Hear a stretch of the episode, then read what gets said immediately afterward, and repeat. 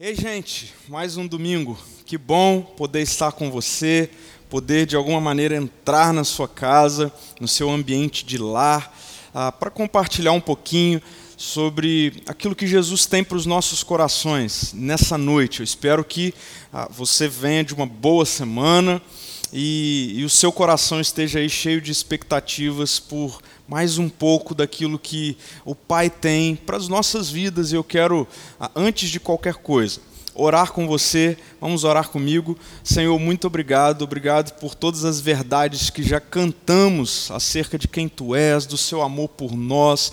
Obrigado pelo privilégio que temos de, apesar de toda a complexidade do nosso tempo, do nosso momento, a termos à nossa disposição a internet, tudo que envolve a estruturação desse nosso encontro ah, e de alguma forma ele nos aproxima e principalmente ele nos aproxima do Senhor. Obrigado, obrigado por isso, Pai. Agora, ah, Espírito Santo de Deus, revela-nos Jesus mais uma vez, o Evangelho.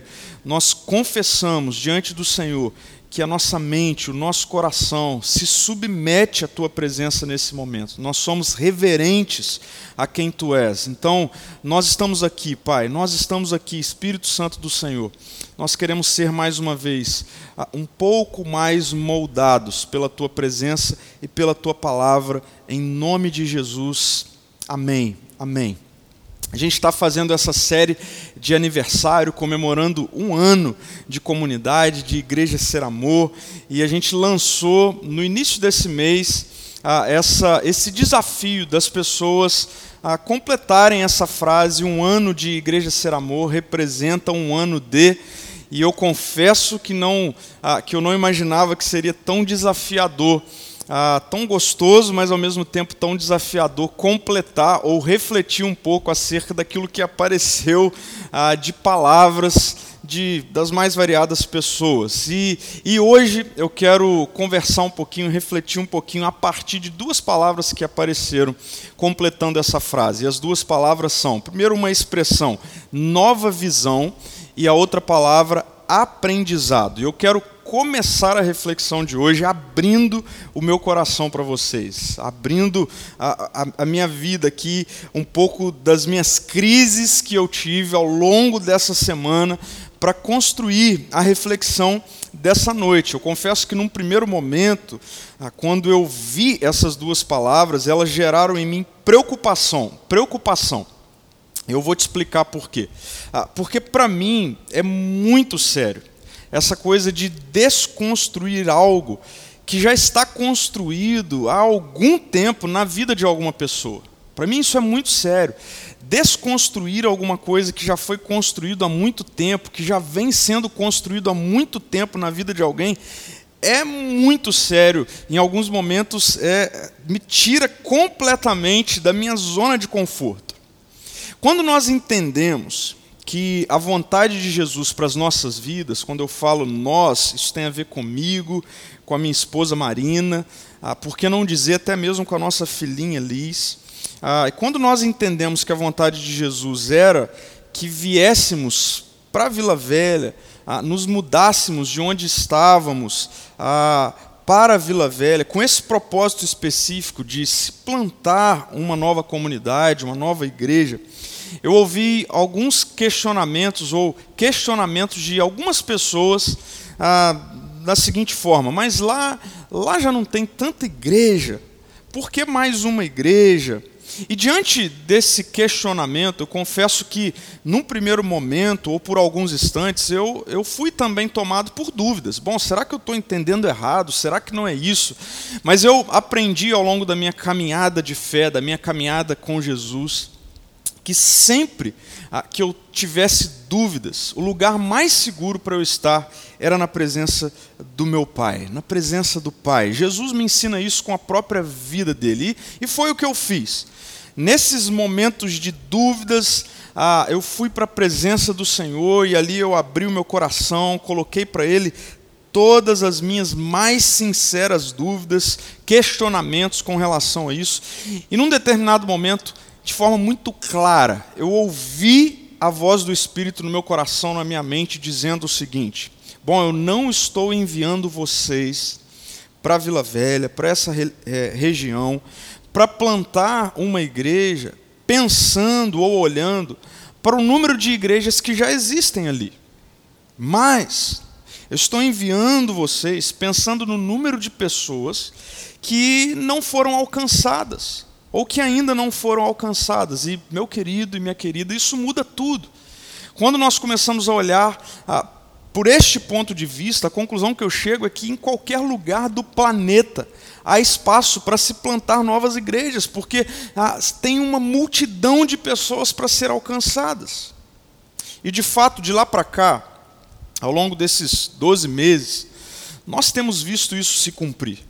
Pessoas estão sendo alcançadas, pessoas estão iniciando uma caminhada com Jesus. Realmente, pessoas estão experimentando um início ah, de toda uma construção de vida com Jesus a partir da comunidade ah, que está sendo plantada, a partir da nossa igreja. Agora, é inevitável, e é aqui que eu queria chegar, que na plantação de uma igreja nós ah, lidemos com pessoas que chegam vindo de outras realidades ou de outras tradições com o cristianismo e até de outras igrejas. Mesmo não sendo essa a nossa intenção, e aqui eu quero ser bastante enfático, de fato, não é a nossa intenção, ah, de forma alguma, com a plantação da comunidade, da Igreja Ser Amor, a tirar pessoas de outras igrejas. Não, não é isso. Mas eu também entendo que isso pode ser inevitável em alguns momentos, e com isso nós precisamos ah, entender que a soberania de Deus ah, alcança isso de uma forma na qual nós não temos muito acesso e nem devemos ter. E aqui nesse ponto eu volto a expor a minha preocupação, a preocupação que tive e que tenho, quando principalmente essas pessoas que já vêm com as suas tradições e com os seus contatos e construções de mentalidade acerca do cristianismo chegam e dizem que em um ano de comunidade, um ano de igreja ser amor, representa para elas uma nova visão ou um novo aprendizado. Isso gera em mim ah, questionamentos. E diante desses questionamentos, diante dessas palavras, antes de começar a escrever qualquer coisa acerca da mensagem de hoje, da reflexão de hoje, eu precisei passar um bom tempo na presença de Jesus e na presença de Jesus, intencionalmente, eu fiz o seguinte questionamento: Senhor, o que isso significa? O que significa esse negócio ah, de pessoas chegarem e para elas representar um ano de nova visão, um ano de um novo aprendizado. E uma expressão, enquanto eu questionava isso na presença de Deus, veio ao meu coração, veio à minha mente. E é o tema da reflexão de hoje. Novidade de vida. Novidade de vida. Gente, ainda nessa de abrir o meu coração, talvez essa seja a mensagem mais complexa de verdade, que eu tenha desenvolvido nesse primeiro ano de Igreja Ser Amor. É sério. Mas ao mesmo tempo, talvez, provavelmente, seja a mensagem onde eu fui mais tomado por coragem e ousadia para falar com vocês. Esse tema. Eu quero que a Ser Amor continue sendo uma comunidade disruptiva. Essa é a minha oração se for para a gente ah, ser usado por Jesus, para levar pessoas à novidade de vida com Ele, a, a minha postura diante de Jesus é: Senhor, eis-me aqui. E essa é a postura da nossa igreja. Eu quero muito que essa seja a sua postura como igreja ser amor. Senhor, eis-nos aqui. Nós não vamos parar, nós não vamos temer, nós vamos continuar nós vamos continuar levando essa mensagem que gera novidade de vida. E a pergunta é: que novidade é essa? Do que, a gente está falando? Porque muitas pessoas também ah, se enganam ao interpretar essa, essa realidade, essa palavra, novidade. Que novo ensino é esse? E é interessante porque isso me faz lembrar da reação do povo na ocasião em que Jesus começa a ensinar nas sinagogas da sua região. No Evangelho de Marcos, e, e hoje a gente vai conversar um pouquinho ah, um texto narrado no Evangelho de Marcos, logo no início, quando Jesus ele começa a, a pregar, a ensinar nas sinagogas da região, em Marcos 1, mais especificamente no versículo 27, nós lemos que diante do ensino de Jesus, a reação do povo ah, era a, a questão ou questionamento acerca de que novo ensino é esse. Quando Jesus começou a ensinar nas sinagogas da sua região, o povo reagiu dessa forma: que novo ensino é esse? Isso me leva a concluir que as pessoas, naquela ocasião, elas estavam acostumadas com a religiosidade e não com o Evangelho. E eu acredito que ainda hoje nós convivemos com essa triste realidade. Muitos estão acostumados com a religiosidade, mas não com o Evangelho. Então, quando o Evangelho começa a ser pregado, proclamado, nós vimos isso na semana passada, as pessoas continuarão reagindo dessa forma, como se tratasse de um novo ensino. E aí, se for para ser assim, ah, que mais e mais pessoas, que muitas pessoas se deparem com a igreja ser amor ah, e reajam dessa forma, como se fosse um novo ensino. Mas o que é que tem de novo? O que é que tem de nova visão?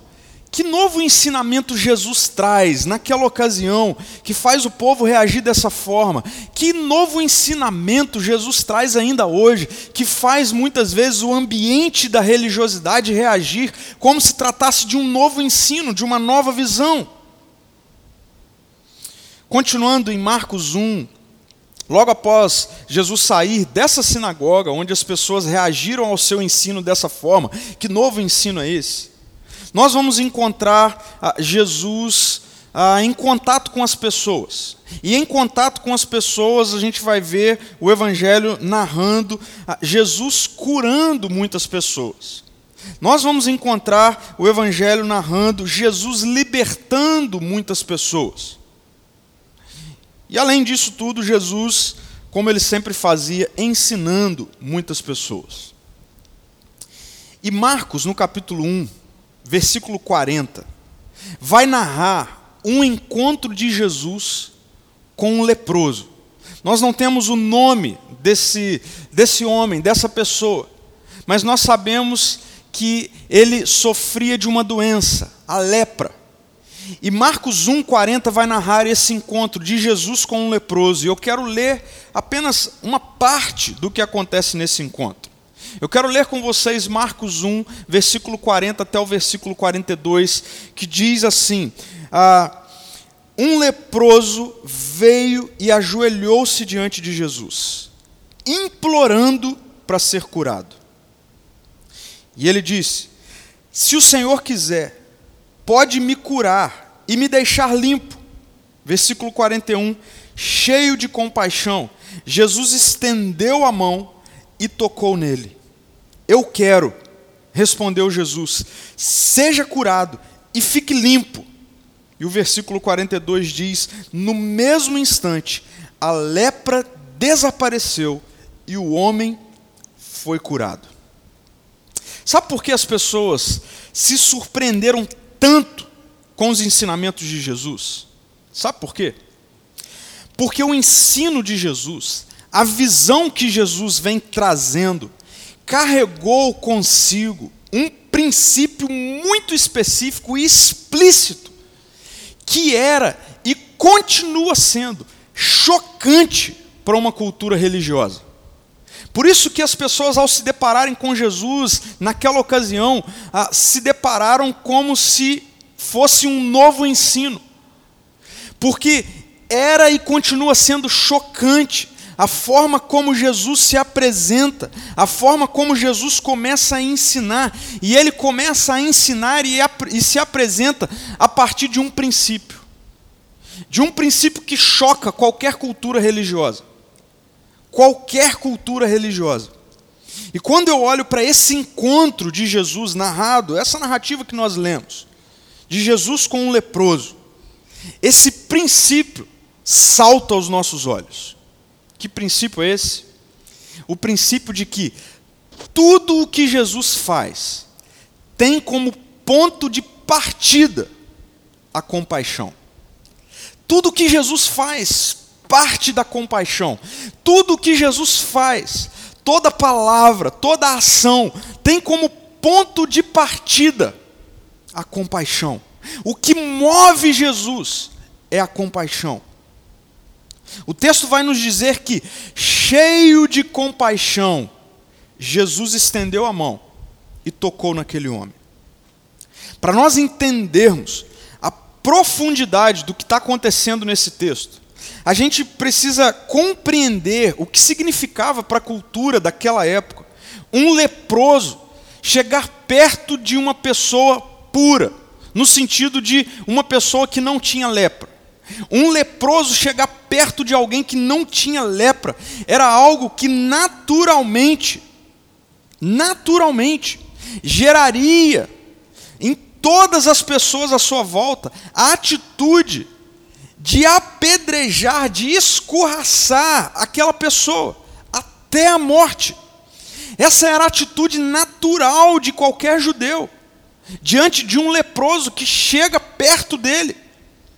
Qualquer judeu, qualquer pessoa sem a lepra, que passasse por um leproso, tinha todo o direito, por lei, de escorraçar aquela pessoa.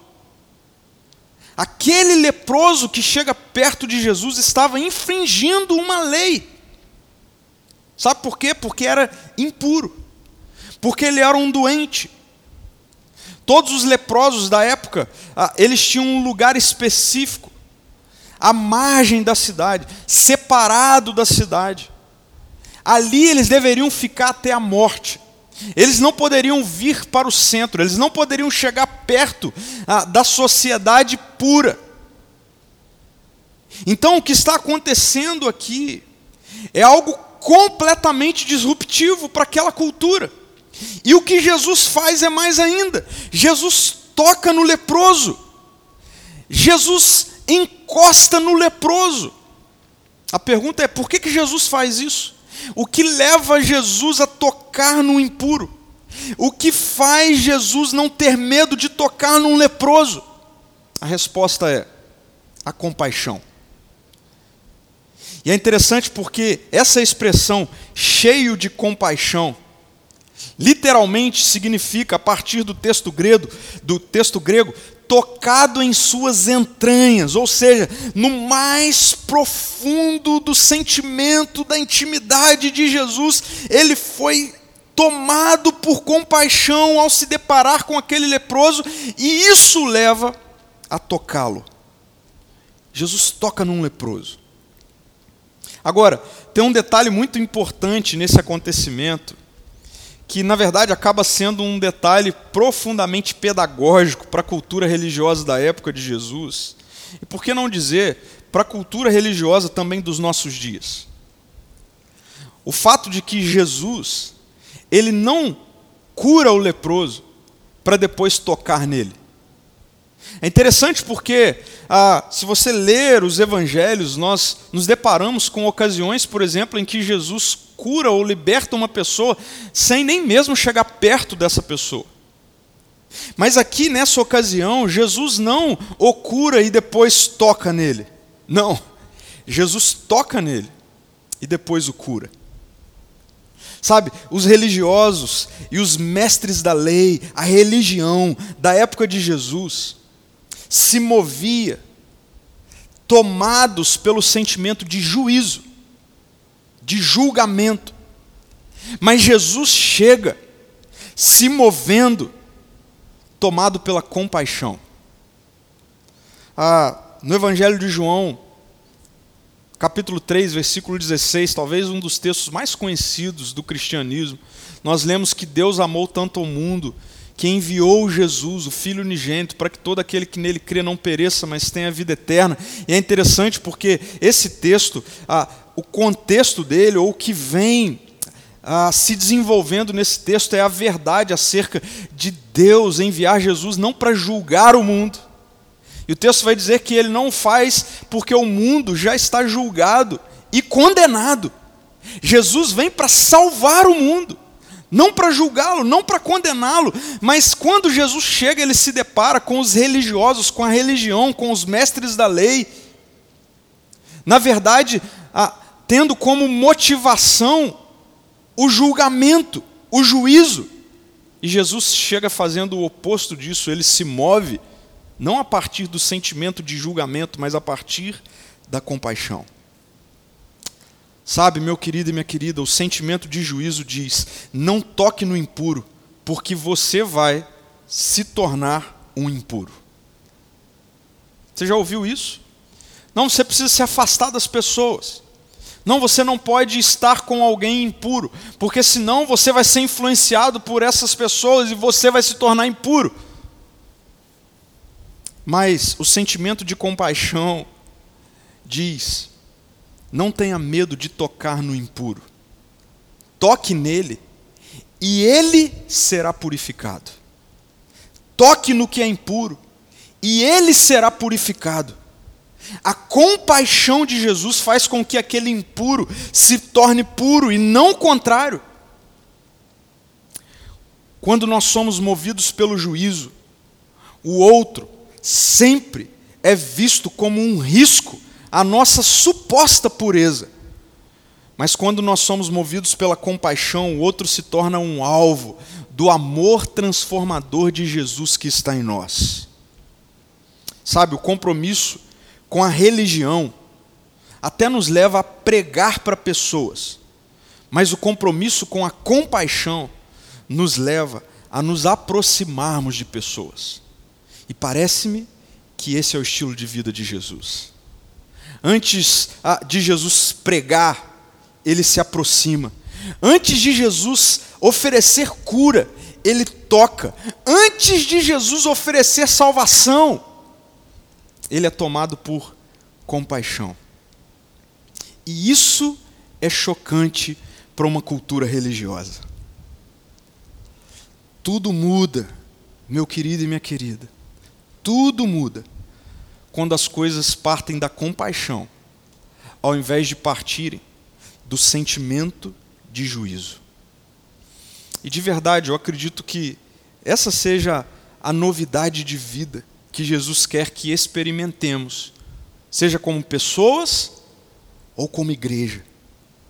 Porque por vezes a, a igreja até tem a disposição de pregar para as pessoas mas fazem isso tomados por motivações equivocadas. Por exemplo, se eu estou disposto a pregar para alguém, ah, porque eu olho para essa pessoa e o que eu vejo é desprezo, o que eu sinto é pena, até mesmo obrigação, essas não são motivações lícitas para que eu pregue o Evangelho. O que move Jesus é a compaixão. E a compaixão deve ser a única motivação que nos impulsiona ao outro. A compaixão. Sabe, ao longo de todo esse primeiro ano, eu pude ver muitas pessoas em crise com esse, sentimento, com esse ensinamento. Eu pude ver, eu me deparei com pessoas assim. Principalmente, ah, por que não dizer, na totalidade de pessoas que já vêm de outros contextos de outros paradigmas, de outros contatos com a fé cristã. Eu me deparei ao longo desse ano de muitas pessoas que, diante desse ensinamento, ficaram em crise. Isso é triste. Sabe por que, que isso é triste? Porque isso mostra o quanto nós corremos um risco de vivermos uma experiência com o cristianismo que em nada tem a ver com o que deveria ser a nossa experiência com o Cristo, com Jesus. Por isso, daqui para frente, eu quero que isso fique cada vez mais claro. Essa é a visão da ser amor, porque essa é a visão que eu vejo entranhada na vida de Jesus, antes de tudo, vem a compaixão. Antes da pregação, vem a aproximação. Antes da cura, vem o toque. Vem o toque. Preste atenção nisso. Jesus não nos chamou para sermos pregadores do Evangelho. Jesus nos chamou para sermos testemunhas do Evangelho. Vivê-lo. E isso requer compaixão. Sabe, para pregar, para falar, ah, não necessariamente nós precisamos ser tomados por compaixão. Os mestres da lei, os religiosos da época, falavam, ensinavam. Mas Jesus choca a religião da época e Jesus choca a cultura religiosa dos, dos nossos dias, porque Jesus está ah, mais do que disposto a meramente pregar, ele está disposto a tocar, ele está disposto a se aproximar. Deixa eu dar uma pausa aqui, sabe por quê? Porque isso na cabeça de religiosos confunde tudo. Confunde tudo. Eu já ouvi até mesmo pessoas questionarem se funciona esse tipo de pregação. É, e essa é a palavra mesmo. Mas será que isso funciona? Muitos ainda insistem na ideia de que você precisa colocar nas pessoas medo para que elas então se mantenham fiéis. Mas a palavra de Deus, o Evangelho, me diz outra coisa. Na verdade, o Evangelho diz que o amor lança fora todo e qualquer medo. A palavra de Deus diz que foi para a liberdade que Cristo me libertou. Eu quero contar algo sobre, sobre isso, exemplificando tudo isso. Algo que aconteceu, que eu vivi essa semana. Na verdade, um encontro que eu tive nessa semana. Semana, um dos encontros que eu tive foi com um jovem. Um jovem que não é da nossa igreja, um jovem que não é da nossa comunidade mas também de nenhuma outra. Ah, o que ele tem são os pais na nossa comunidade. E já há algum tempo a gente queria conversar um com o outro. Eu com esse jovem e esse jovem comigo. E foi um tempo maravilhoso. Eu diria que foi o melhor momento da minha semana. Foi esse bate-papo, essa conversa. Foi um bate-papo cheio de, de perguntas difíceis, de questionamentos difíceis, e eu amo isso. Uma, uma das perguntas que esse jovem me fez foi: Pastor, é possível crer em Deus e não ser de nenhuma religião ou não ser um religioso? Eu amo essa pergunta. Eu amei responder essa pergunta. Interessante porque, ao responder essa pergunta, e eu não vou aqui me delongar nisso, eu ouvi dele a seguinte expressão: Ah, mas isso é novo para mim. E meu coração foi tomado de alegria, de paz, de convicção, como se Jesus estivesse falando comigo: é isso, é isso. Mas um outro momento encheu meu coração de alegria. Foi quando ele falou dos pais dele. E os pais desse, desse jovem foram batizados na nossa comunidade, se renderam ao Evangelho, foram encontrados, achados, amados na nossa igreja. E e num determinado momento ele começou a falar dos pais dele. E ele falou o seguinte sobre os pais dele. Ele disse assim: Pastor, antes, os meus pais, eles viviam uma religião em um dia da semana. Mas agora, os meus pais, e ele falou isso assim, agora os meus pais, vivem essa vida com Jesus todos os dias. E ele terminou dizendo assim: é como se fosse um novo estilo de vida. é isso. É isso. Isso é novidade de vida. Por que, que a gente complicou esse negócio? Por que, que a gente complicou tanto ao ponto de o Evangelho, os ensinamentos de Jesus, parecerem um novo ensino? Numa cultura de religião. Com essa pergunta em mente, eu quero te levar a refletir, a praticar a seguinte coisa. Sabe por que, que a gente complicou tanto e a gente complica tanto e a religião complica tanto? Porque nós nos esquecemos que diante de Jesus, todos nós éramos leprosos. Todos nós éramos doentes. Todos nós éramos impuros. E isso muda tudo. E eu acredito que nisso consiste um novo ensino, uma nova visão, um novo paradigma. Jesus, ele não se aproxima de mim porque eu mereço. Jesus não se aproxima de mim porque eu sou puro. Jesus não se aproxima de mim porque eu consigo cumprir a lei. Jesus não se aproxima de mim porque eu fiz ou faço tudo certo. Não, Jesus se aproximou e continua se aproximando de mim porque ele, ao ver a minha lepra, ao ver a minha doença, foi tomado de compaixão em suas entranhas e ele toca em mim. Porque ao tocar em mim, o que é puro nele me purifica.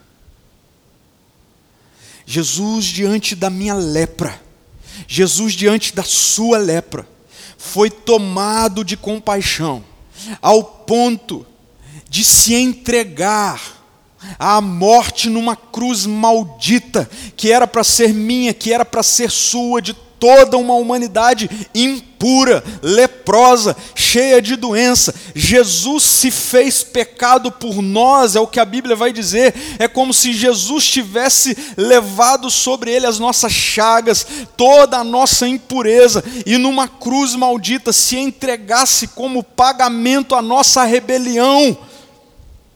Por amor, por compaixão, porque ele sabia que ele trazia vida. E naquela cruz, ele de fato deu a sua vida, para que na ressurreição ele pudesse nos dar uma nova vida, novidade de vida. E sabendo disso, sabendo disso, sabendo que isso é assim, sempre que eu erro, as coisas mudam, sabe? Sabe por quê? Porque sempre que eu erro, ao invés de eu correr de Jesus, que é o que muitas vezes a religião nos ensina, sempre que eu erro, sempre que eu tropeço, eu corro desesperadamente para Jesus, como esse leproso fez, desesperadamente correu para diante de Jesus, prostrou-se em terra e disse: Senhor, se o Senhor quiser, o Senhor pode me purificar, o Senhor pode me curar. E sempre, todos os dias, Jesus continua estendendo as mãos, tocando em mim, tocando em você, e a cada dia nos purificando um pouquinho mais, um pouquinho mais. Por isso, sempre é novidade de vida. E agora que a vida dele está em mim, é impossível que eu faça qualquer coisa diferente a não ser, uma vez cheio de compaixão, me aproximar de pessoas, tocar em pessoas do jeito que elas estão, antes mesmo de oferecer qualquer coisa, cura, tocar nelas, me achegar a elas.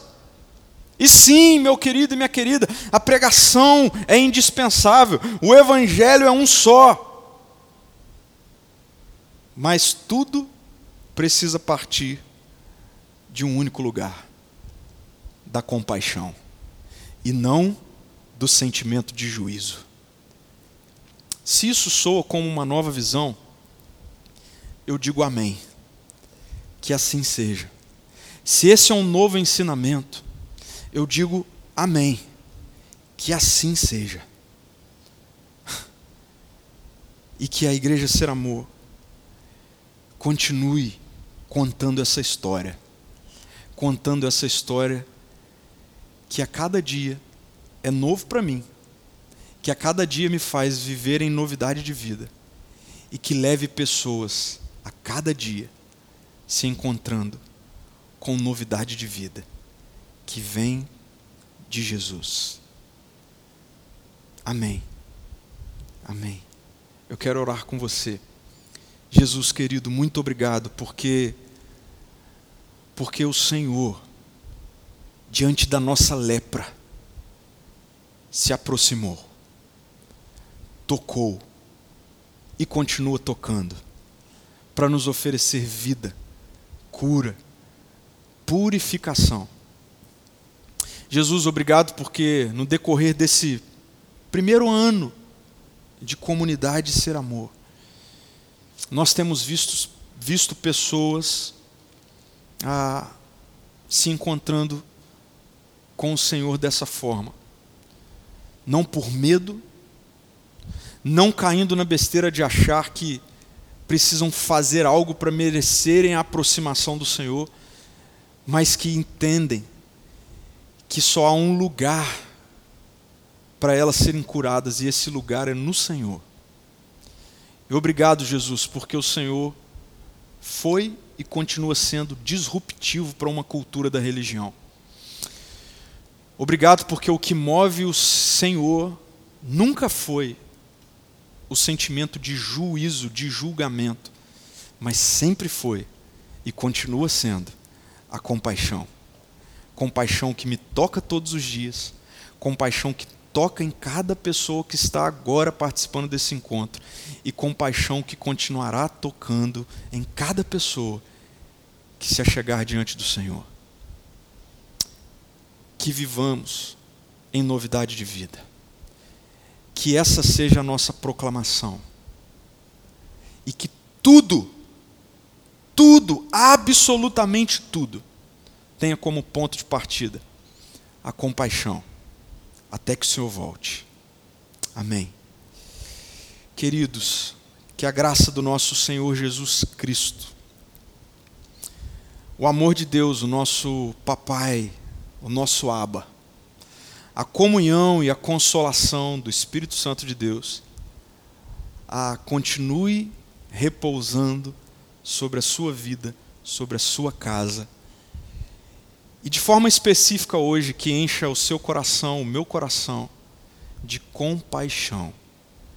Que dissipe de nós, em nome de Jesus, qualquer sentimento de juízo. E que venha sobre nós a compaixão de Jesus se isso é um novo ensino, se isso é uma nova visão, se esse é um novo ensinamento, amém.